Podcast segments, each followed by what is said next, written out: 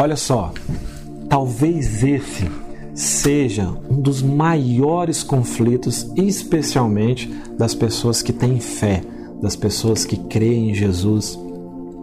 É, esse seja um conflito assim que queima mesmo no seu coração. É assim, ó. Você vai empreender, você vai casar, sabe? É, sabe essas mudanças significativas na sua vida que você sabe que vai fazer uma diferença muito grande? Vem aquele conflito assim, ó. Qual é a vontade de Deus? Sim ou não? Será que isso é a vontade de Deus para mim? Será que eu casar com essa pessoa é a vontade de Deus para mim? Será que eu abrir essa empresa? Será que eu mudar de cidade? Será que eu começar um, uma nova carreira? Será que é a vontade de Deus para mim que eu faça isso, que eu faça aquilo? Esse é um conflito dentro do seu coração? Eu vou te ajudar hoje a aniquilar a, a, esse conflito assim ser colocado a praticamente zero. E tem um texto que vai nos ajudar muito. Em Romanos 12, 2, anote aí. Romanos 12, 2 diz o seguinte: E não vos conformeis a este mundo, mas transformai-vos pela renovação da vossa mente, para que experimenteis qual seja a perfeita. Olha só o texto não vos conformeis com este mundo. Algumas versões diz não vos, não vos conformeis com este século. Para mais transformai-vos pela renovação da vossa mente, para que experimenteis qual seja a boa, perfeita e agradável vontade de Deus. Olha só que interessante. Vamos separar bem. Perfeita. Por que, que ela é perfeita? Perfeita vontade de Deus perfeita porque vem de Deus. Diga isso. Perfeita porque vem de Deus. Agora, por que boa e por que agradável? Veja bem. Agradável. O que é agradável? Agradável é aquilo que você gosta de fazer. Sabe, existem um, alguns ensinamentos que parece é, dizer que sempre a vontade sua, sempre aquilo que você tem o desejo de fazer, sempre aquilo que é agradável você fazer, é contrário à vontade de Deus. Mas o texto, o princípio, nos ensina exatamente o contrário. Que a perfeita vontade de Deus para a sua vida será algo, ou é, tantas outras coisas, que você vai fazer e será o que? Agradável de se fazer. Não pense que Deus tem coisas para você fazer nessa terra que seja desagradáveis para você fazer. Não que você não terá desafios em tudo aquilo que o Senhor tem para você, né?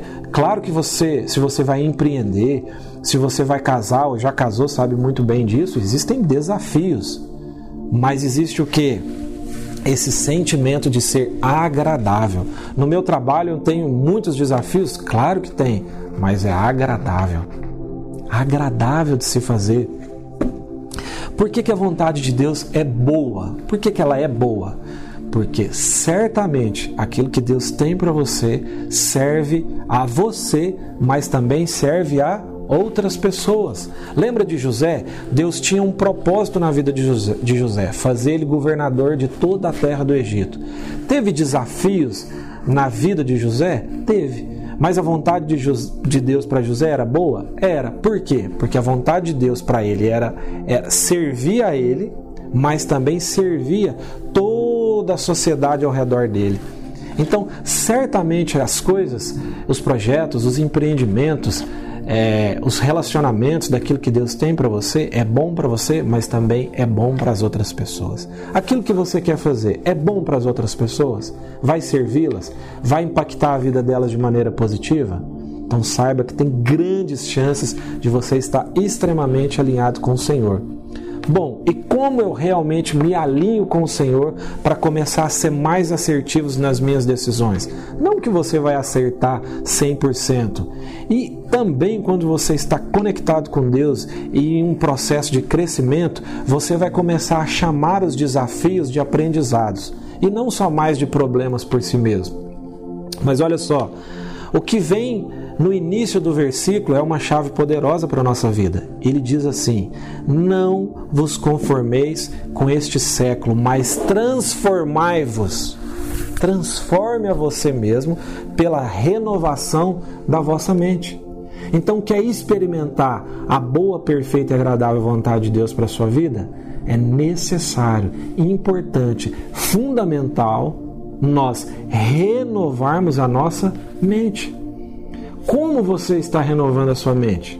Ou você está só mergulhado em filmes, é, você só está mergulhado em fofocas, você só está mergulhado em assuntos do dia, aquilo que o jornal é, oferece para você, ou você está renovando a sua mente, lendo bons livros, lendo a palavra de Deus, lendo a Bíblia, aprendendo os princípios que vai realmente te dar uma vida boa, perfeita e agradável sabe, tem a ver com o que nós colocamos aqui dentro, tem a ver com o que eu aprendo. Como eu renovo a minha mente?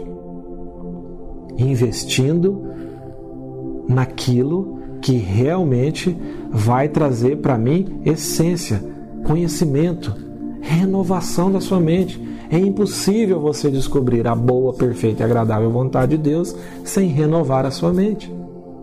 Sabe, aquilo que você realmente valoriza, aquilo que é importante para você, você dedica tempo.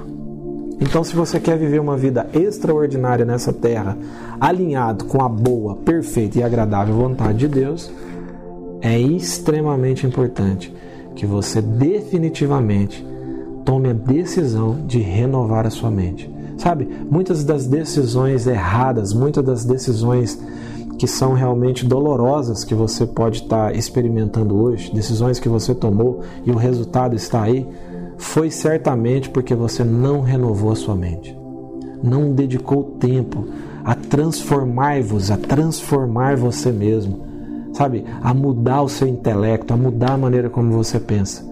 E aí você tomou decisões baseado no, no que os políticos disseram, você tomou decisão baseada no que a novela diz, no que o filme diz, no que o fofoqueiro da sua empresa ou da sua família diz. Como você vai experimentar a boa, perfeita e agradável vontade de Deus sem renovar a sua mente? Então, esse é um princípio que quebra essa confusão dentro de nós e realmente nos dá a possibilidade de construir uma vida rica, próspera, cheia da presença de Deus e dos frutos do reino de Deus aqui na terra. Fechou? Tamo junto e até o próximo.